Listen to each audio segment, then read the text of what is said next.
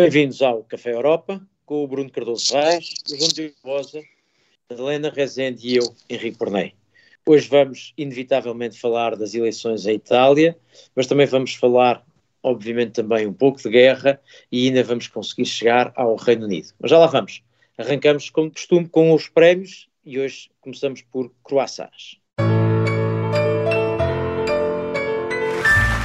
Madalena Rezende, tu tens um croissant para a resposta de Zelensky à mobilização russa e eu tenho a impressão que me vou associar ao teu croissant porque tinha aqui apontado há, já alguns dias uh, essa nota. Conta lá o teu croissant.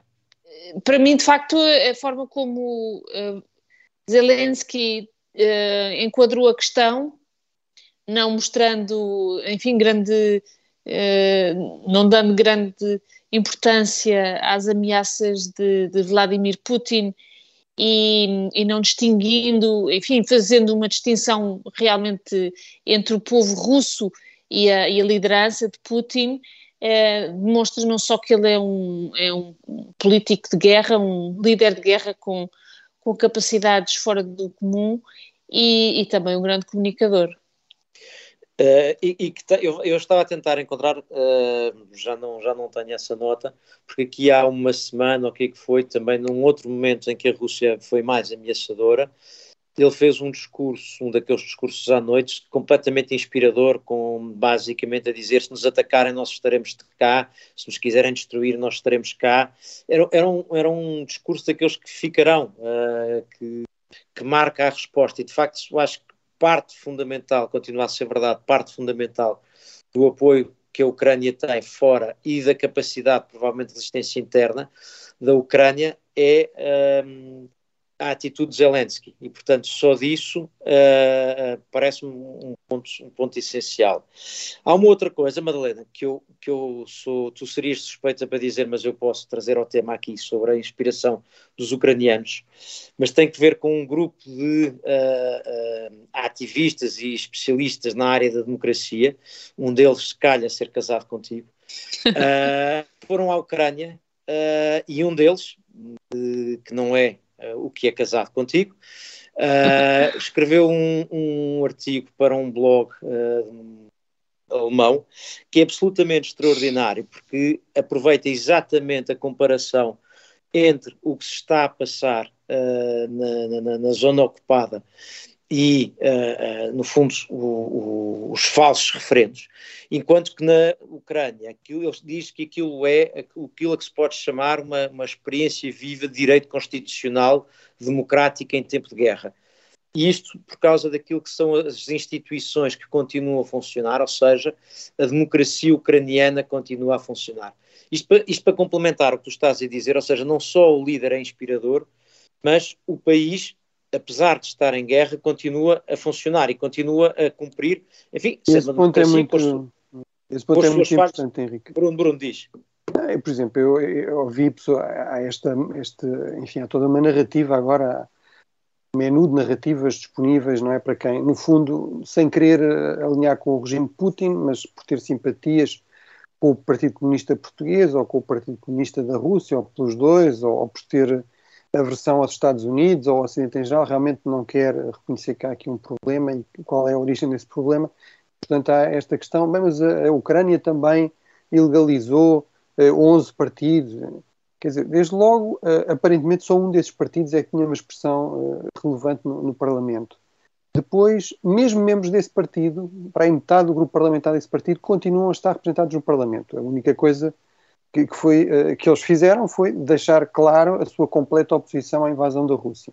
E depois, uh, eu recordo, por exemplo, a Grã-Bretanha, que eu acho que ninguém pode acusar, bem, agora também houve uns que vieram acusar disso, não é? mas que, que é o mais antigo regime parlamentar europeu, que é uma, uma, das grandes democracias históricas, uma inspiração para grande parte das outras democracias que existem no mundo, também no período da, da, segunda, da segunda Guerra Mundial, ilegalizou o, o movimento fascista britânico, eh, dirigido por, por Howard Mosley, que até tinha sido parlamentar, e não só isso, mas deteve eh, dezenas, se não centenas, de militantes e dirigentes desse movimento e de outros movimentos, porque uh, havia a suspeita de que poderiam ter simpatias com o inimigo e portanto, podiam constituir uma ameaça à segurança e, e, e, em regimes democráticos, Bruno, em, em todos os regimes há lei marcial. Em todos os regimes. Não, desculpa, e em regimes democráticos que não estão em guerra, há partidos que são proibidos por causa de circunstâncias históricas. E inclusive ou seja, isso, ou seja, em Portugal, como tu sabes, isso acontece, ou seja, há, mesmo em regimes democráticos, uh, países que optam por, não é, não, não é uma regra universal, há países que não têm isso, por exemplo, os Estados Unidos, não é? Nos Estados Unidos eles fazem questão de dizer que, por exemplo, a garantia de liberdade de expressão se aplica inclusive aos nazis, não é? Mas, uh, portanto, desde que não haja depois apelos à violência, etc., mas, uh, portanto, mesmo aí há condições, um, um, movimento político não pode dizer simplesmente aquilo que, que quiser, mas inclusive há, há, países democráticos que têm na Constituição, Portugal, a Alemanha, por exemplo, têm na Constituição que certos uh, movimentos que professam certas ideologias, o fascismo, no caso de Portugal, o nazismo, e todas elas, Alemanha, estão todos esses casos, independentemente da opinião que tenhamos sobre isso, todos esses casos têm uma explicação histórica, que é que a, a ligação que eu estou a fazer, ou seja, há um contexto histórico e, portanto, uh, nos casos é por causa do anterior regime que, que foi deposto por alguma forma, noutros, como é este caso na, na, na Ucrânia, é porque no meio de uma guerra um partido que é, é, apoiante do inimigo, de facto, levanta alguns problemas. Agora, só, só, para ir aos referendos e isso, ser super sintético, porque eu acho que é fácil perceber que estes referendos têm um valor zero. Eu não conheço nenhum precedente de um referendo realizado em tempo de guerra. Não conheço nenhum precedente de, de um referendo que eh, supostamente vai decidir o futuro de um território sem, sem ter lugar em todo o conjunto desse território, porque em nenhum destes distritos as forças russas ocupam todo o território desse, desse, desse, desse distrito. Portanto, isto comparado com, quer dizer, aquilo que o senhor uh, Hitler fez na Áustria em 1938, que aliás foi uma espécie de guerra dos referendos, porque o regime austríaco estava a preparar um referendo para, para legitimar a independência e o Hitler utilizou uh, esse argumento para invadir a Áustria e depois ele próprio organizar um referendo, mas apesar de tudo demorou uns meses, controlava o país todo eh, claro, os resultados serão, serão muito parecidos, eu não sei ainda quais é que são, eh, mas serão certamente muito parecidos aos, a estes resultados dos referendos russos. No caso da Áustria foi 99% a favor da, da, união com a Alemanha nazi, aqui deve andar por aí, eh, certamente acima dos 90%. Agora, quer dizer, e eu digo isto com plena consciência, digamos, de que raramente dizer isto é válido, mas este, estes pseudo-referendos organizados pela Rússia do Sr. Putin tem menos credibilidade do que o, o, o referendo que o, que o Hitler organizou na Áustria em 1938, com, com base mas, em, em, critérios objetivos. Mas, há aqui uma questão importante: os referendos não valem zero, desde logo, porque hum, vão criar provavelmente uma situação fática diferente. E aqui é sempre muito difícil dizer uh, o que é que é. Uh, regra escrita na pedra no direito internacional, mas a verdade é que os referendos podem ser usados como justificação para anexar os territórios ou para dar uma, uma circunstância material que é, é, é, é semelhante em tudo à, à, que existe na Crimeia desde 2014, onde também houve referendos. Um, e logo aí. Mas, João Diogo, não é semelhante. Na Crimeia não havia guerra e eles controlavam todo o território. Não, é não, não, mas eu não estou a dizer a questão procedimental, eu estou a dizer o que pode surgir daí. Enfim, nós não sabemos não, o que é que vai acontecer depois de serem contados os votos. Esses referendos também, ninguém reconheceu esses referendos. Não há nenhuma obrigação na lei internacional que um Estado tenha de reconhecer um referendo organizado por outro. Mas é, é, precisamente esse o ponto, ou seja, mesmo que, sendo uma questão de direito internacional, o facto de não haver uma obrigação de reconhecimento não impede que a situação fática, a situação no território se possa alterar. E... Argumenta-se, oh, oh, oh, João Diogo, esse é de facto, uh, parece ser o interesse da Rússia é precisamente esse, não é? É o, usar essa circunstância para justificar uma atitude diferente na guerra, isto é, invocar regras diferentes. Agora, parece-me que estamos todos de acordo, e, são duas não. coisas distintas. O, o, uso que vai ser feito disso é uma coisa, o valor uh, legal ou que possamos dar a esse referendo é outra completamente diferente. Certo, mas acho que não estamos a discutir isso. A verdade é que o valor que ele pode ter é, é relevante, desde logo porque se a Rússia considerar, mesmo que mais ninguém, uh, a essa posição, se a Rússia considerar os referendos vinculativos e passar a considerar aqueles territórios parte da federação ou se criar um regime novo para aqueles territórios, torna-se desde logo muito mais difícil fazer a paz. Porquê? Porque a partir desse momento qualquer concessão territorial implicaria ceder território russo em abstrato. E é por isso que estes referendos são importantes, mesmo que eh, mais nenhum país os reconheça, e é certamente haverá países Rússia, dispostos a fazê-los. A Rússia não tem nenhuma vontade de negociar a, a paz, realmente. é isso, e, e, e esse, esse, é o grande valor, porque a partir do momento em que se diga não, a Rússia alarga o território, mesmo que não se chame uh, assim, mesmo que se invente um novo regime, uma autonomia, etc., torna-se muito mais difícil fazer concessões, porque uma coisa é fazer concessões sobre mas, território ocupado de outro mas, país. Mas, Agora, fazer concessões sobre o território próprio seria inédito e muito também, difícil de justificar. Mas também, mas também parece outra coisa, João Diogo, que é estamos a chegar a uma situação em que parece que a Rússia está a circunscrever a esses territórios o máximo das suas ambições. Uh, aliás, uh, apesar de todos os disparates, aquilo que, aquilo que Berlusconi disse no outro dia durante as, as eleições, na caminho das eleições italianas, quando veio dizer que o, presidente Putin tinha sido obrigado a invadir a Ucrânia para remover o governo de Zelensky e pôr lá umas pessoas decentes, nas palavras do Berlusconi, na verdade veio explicar aquilo que todos sabíamos estar na cabeça de Putin desde o princípio, que era invadir a Ucrânia para pôr lá um governo que lhe fosse favorável.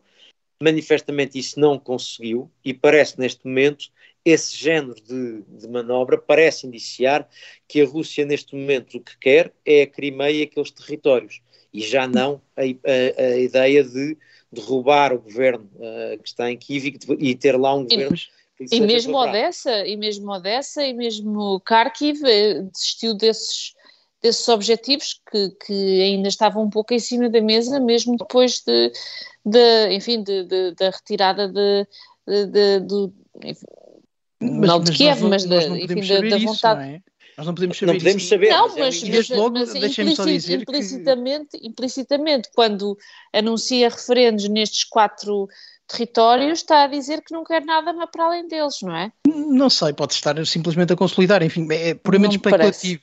A verdade é que mesmo esses territórios não é como se fosse agora de repente perder as berlengas. São territórios muito grandes e Óbvio. seria sempre uma derrota para certo. a Ucrânia muito, muito válida. Que eles não aceitam. Eu rejeito um bocadinho, exato, e rejeito um bocadinho essa ideia de que não, é só isto, só isto é não, é bastante. Não, certo. Oh, não, não, oh, não é aceitável. Oh, João Diogo, ninguém disse é só isto no sentido de é só um bocadinho, foi no sentido de é, é, é 15% do território, claro. a Ucrânia toda. E agora, ah, é uma derrota, parece... ou seja, é um reconhecimento de uma derrota da estratégia inicial de Putin, não é? Que era muito mais ambiciosa. E eu não diria só inicial, inicial e média. É, mas Porque repara, a questão, a questão de, do sul da Ucrânia e de expandir para, para Odessa mantinha-se em cima da mesa. Uh, exatamente. Enfim, Kharkiv estão, eh, estão, a avaliar a dimensão da vitória da derrota russa por expectativas que nós lemos de forma especulativa. Eu acho que não, não podemos achar que Berlusconi é um intérprete fiel da vontade do, do Kremlin. Nós não sabemos de facto qual é que era o objetivo. Tanto podia ser oh, substituir o governo, anunciado podia ser... Ele foi anunciado publicamente e foi anunciado militarmente, ou seja, quando tu dizes que queres desmilitarizar e desnazificar o, um país, queres, queres mudar o regime e queres acabar com a capacidade dele de combater portanto, na prática, transformá-lo num satélite. Quando tu, quando tu eh, mandas tropas desde Kiev até, até, até à direção de Odessa, é também claro que não estás simplesmente a querer controlar Exato. o Donbass ou o Kherson. Claro. Mas mesmo Portanto, assim, falar em derrota, nós estamos aqui a avaliar eh, os russos pelos seus objetivos, enquanto que do lado ucraniano isto seria uma derrota prática, fáctica, ou seja, há uma perda do território que é mesmo concreta, muito concreta, e não são territórios em que se possa dizer, como às vezes também se ouve, não, aquilo é russos, estão lá russos ou russófonos, portanto também é uma coisa possível de se fazer. A verdade é que é a Rússia alargar o seu território e, e alargar o seu território na direção da Europa, acho que é muito material e também eh, este contentamento por ser só isto da Ucrânia que se perde é um bocadinho estranho Eu só não percebo onde é que, onde é que critérios objetivos. Só não percebo onde é que viste contentamento. Não, não, não, contentamento no sentido em que, ah, pelo menos é só isto, por só isto já não é tão mau. E parece-me que isso é errado, porque não, nós não temos garantia que, que, não é contentamento território não, não é tão mau, é dizer, havia uma ambição russa e essa ambição, isto indicia que a ambição russa original já não é viável e que a própria Rússia parece ter percebido isso. Não é a mesma coisa que dizer, ah, que bom, isto já não é grave, é, é substancialmente diferente. Não, há um tom de alívio, mas isso, enfim, eh, são percepções.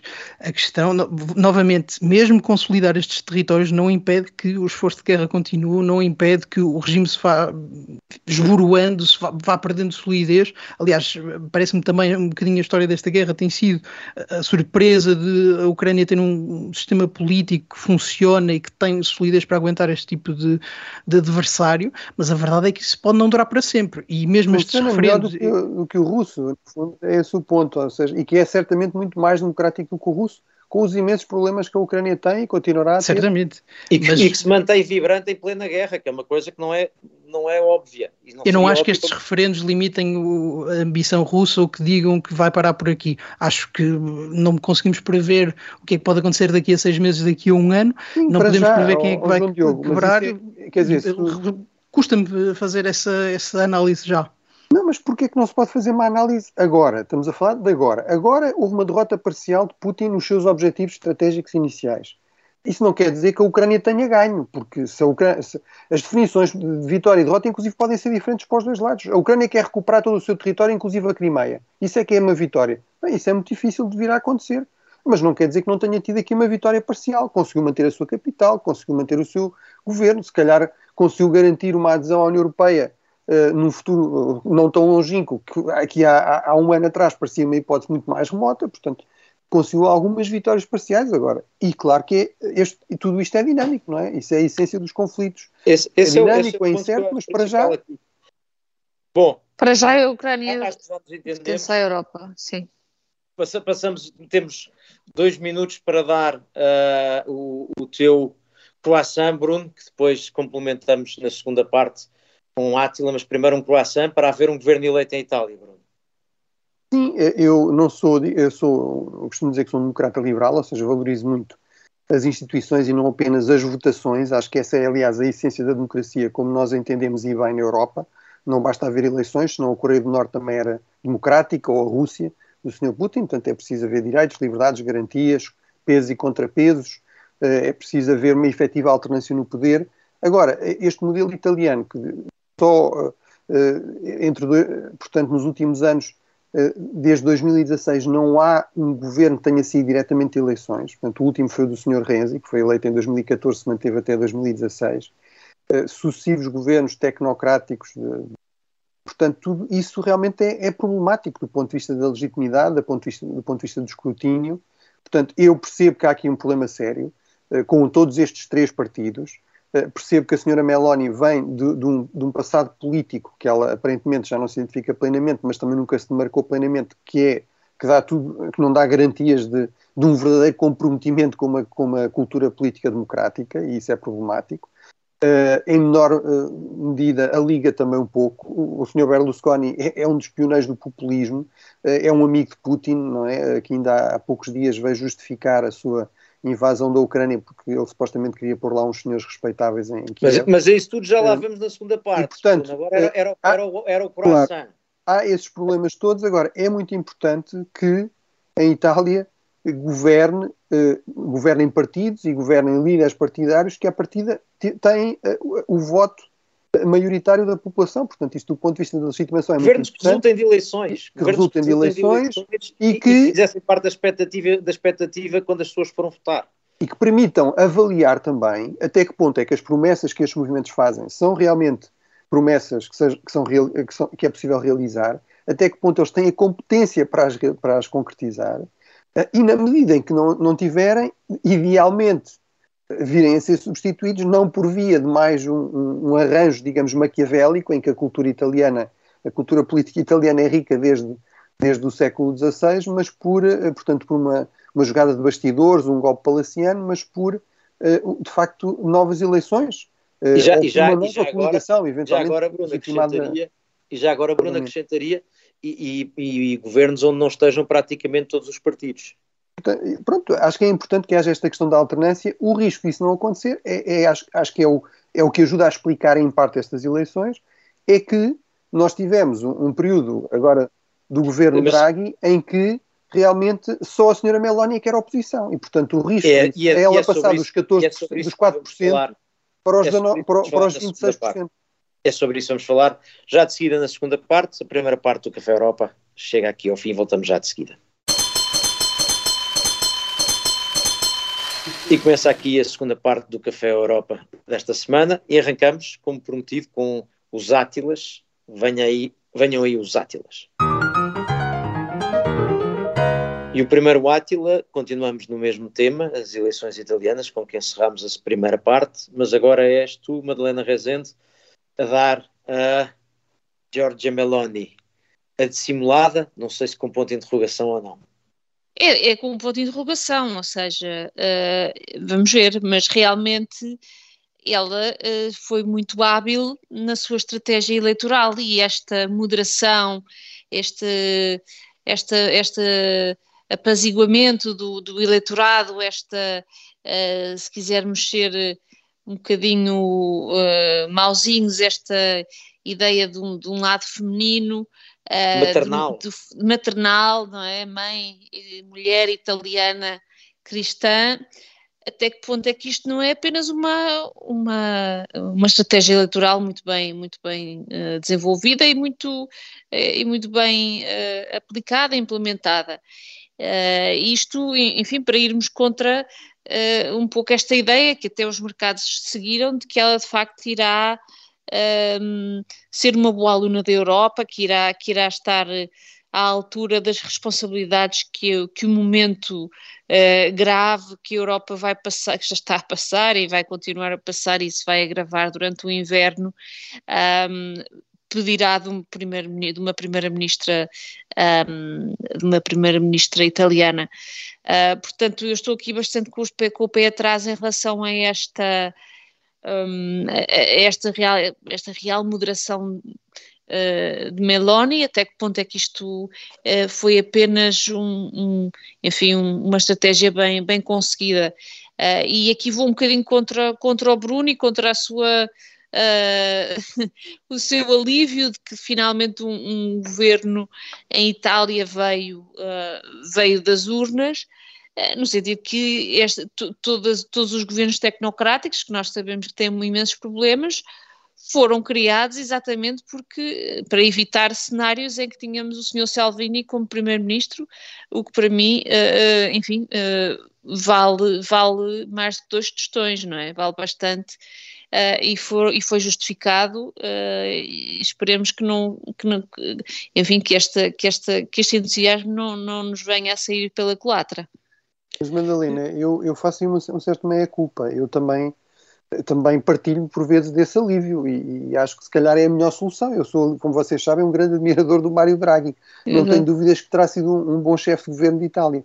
Agora, há um problema real nesse modelo e eu acho que uma parte da explicação, há aqui montes de explicações sobre, sobre o que, o, a subida da extrema-direita na Europa e, e, eu acho que uma parte da explicação, aliás, também é histórica, tem simplesmente a ver com a Segunda Guerra Mundial, já, já lá vai há muito tempo, ela destruiu a credibilidade dos movimentos de direita, de direita radical, de extrema-direita, de direita ultranacionalista, por serem fascistas ou, ou, terem colaborado com, com eles ou com o nazismo, mas isso já lá vai há muito tempo e, e, de facto eles aproveitaram este, este flanco que nós lhe demos, não é? Destes governos, desta opção por governos tecnocráticos. Portanto, eu acho que essa parte da explicação é, é, faz, ajuda a explicar porque é que isto Ajuda, é claro que sim. Ah, claro que sim. Faço uma meia, mas faço uma meia culpa.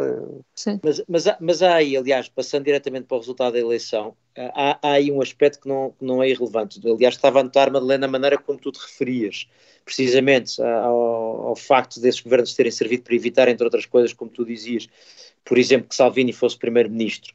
Uh, e parece-me que, uh, na cabeça de quase toda a gente, isso seria uma solução, seria uma situação pior do que Meloni. Uh, e, portanto, também há, há aqui uma dúvida que eu tenho, voltando à questão da sinceridade ou não, também conta não só a sinceridade ou não, mas também as expectativas dos eleitores.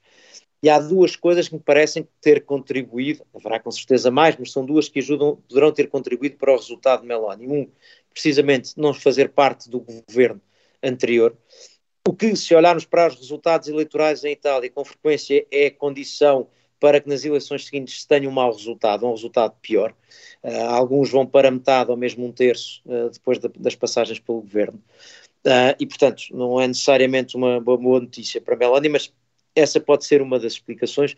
A outra é precisamente se entre Meloni e Salvini o eleitorado italiano não terá achado, apesar de tudo, menos extremista e não terá, não terá acreditado mais, não terá acreditado na moderação de Meloni, uh, enquanto não seguiu Salvini. Parece-me que isso pode ser uma das explicações para uh, dar alguma, ou melhor, pode ser uma das razões que dá algum conforto àquilo a que tu te referias, Melena, que é a reação dos mercados e até a reação na maioria das capitais europeias, que foi de alguma uh, tranquilidade, isto é, não do horror natural com que uhum. se esperaria uh, a eleição de, um, de uma primeira-ministra de um governo fascista.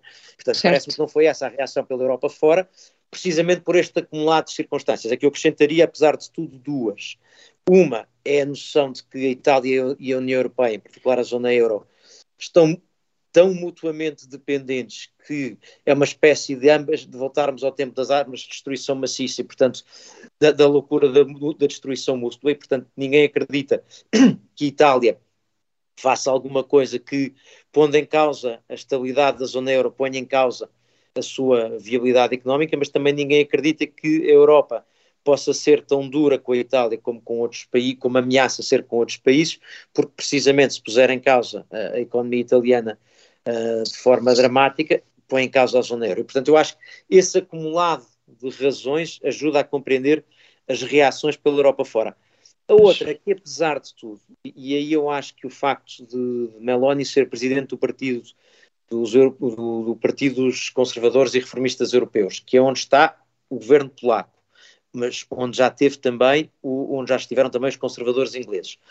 Uh, e não é onde estão uh, partidos como uh, Le Pen, o partido Le Pen, também faz achar que, apesar de tudo, há uma distinção entre aquilo que são propostas muito conservadoras, nacionalistas, tradicionalistas, daquilo que é o estar para lá da democracia. E eu parece-me que essa é pelo menos a expectativa que encontramos pela Europa, de que isto seja um governo mais parecido com a Polónia, eventualmente sem uh, os atropelos de Estado de Direitos da Polónia, até porque a Itália tem instituições mais sólidas, parece-me ser essa também uma das explicações para, para o, a reação em relação à Itália.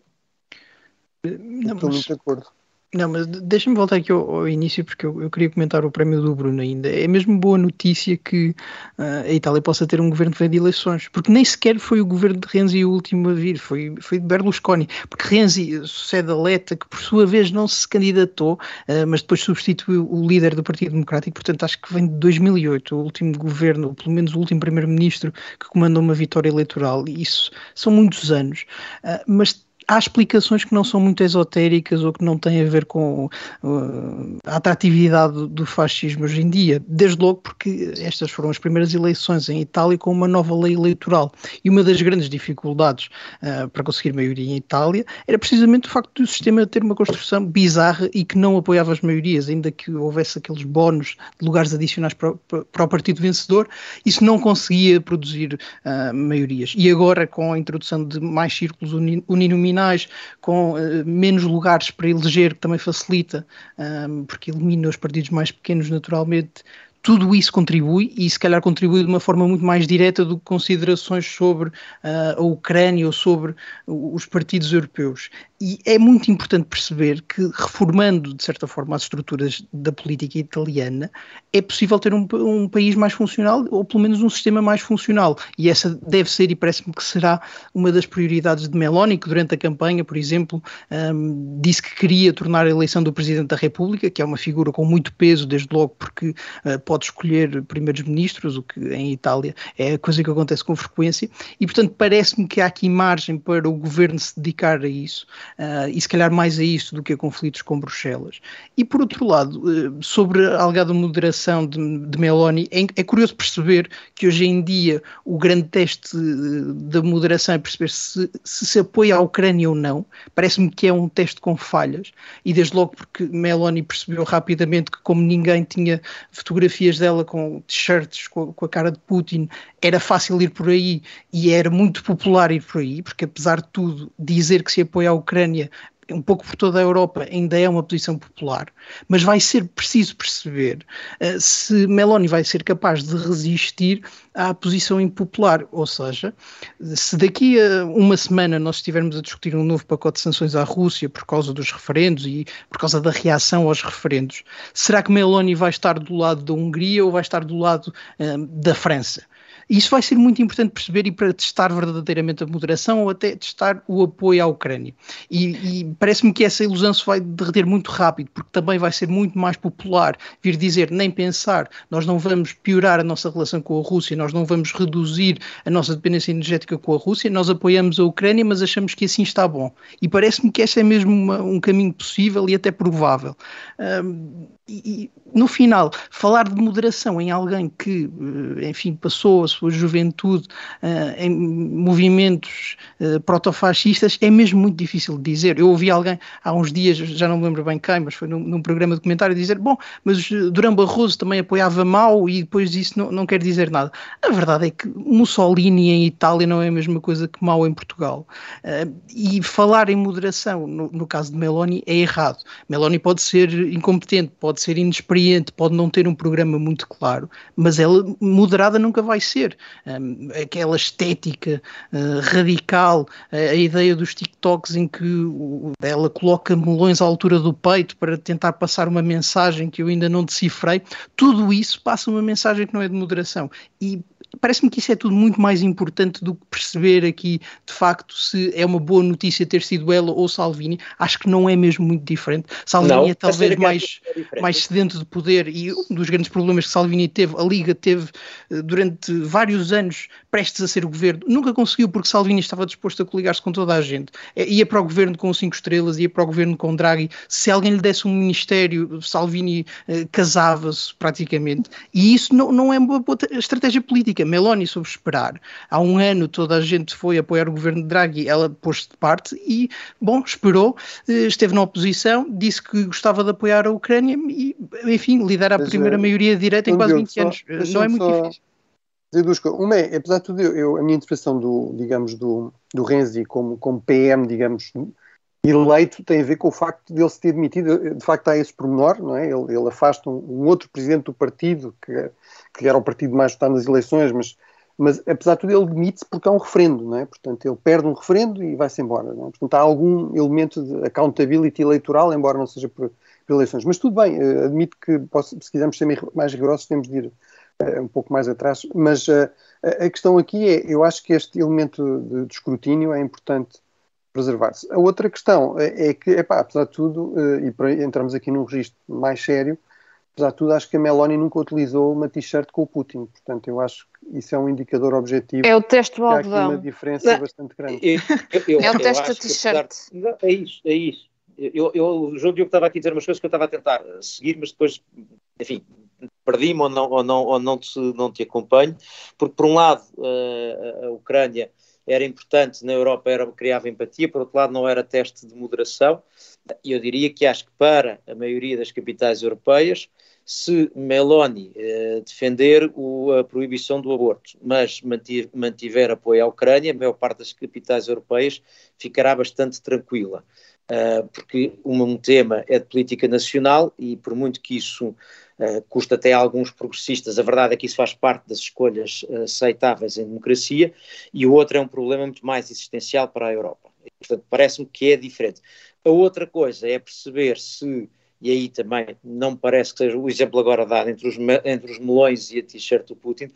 A mim parece-me, veremos, veremos, mas parece mais provável que Meloni, apesar da, da, da, do percurso juvenil aos 19 anos, parece-me que o discurso que tem dito e algumas das coisas que estão dito, tem dito estão mais próximas até do que a Forza Itália dizia há uns anos atrás uh, e do que é uh, um partido mais populista Uh, ao passo que o discurso de, de Salvini e aquela, e, e, aquela proximidade com Putin preocupava mais, e a mim parece-me que com razão. Mas há um ponto em que eu dou-te toda a razão, que é, eh, vamos ver, quando, quando se colocar a questão de votar os, as sanções, é que descobriremos se de facto... E sobretudo vamos ver os equilíbrios também dentro da coligação, ou seja... Agora, reparem, no passado, no passado Salvini com o Salvini e com, com, o apoio de Salvini, no, no, quer com, com o Salvini no governo, quer com o apoio de Salvini, a Itália foi apoiando as sanções.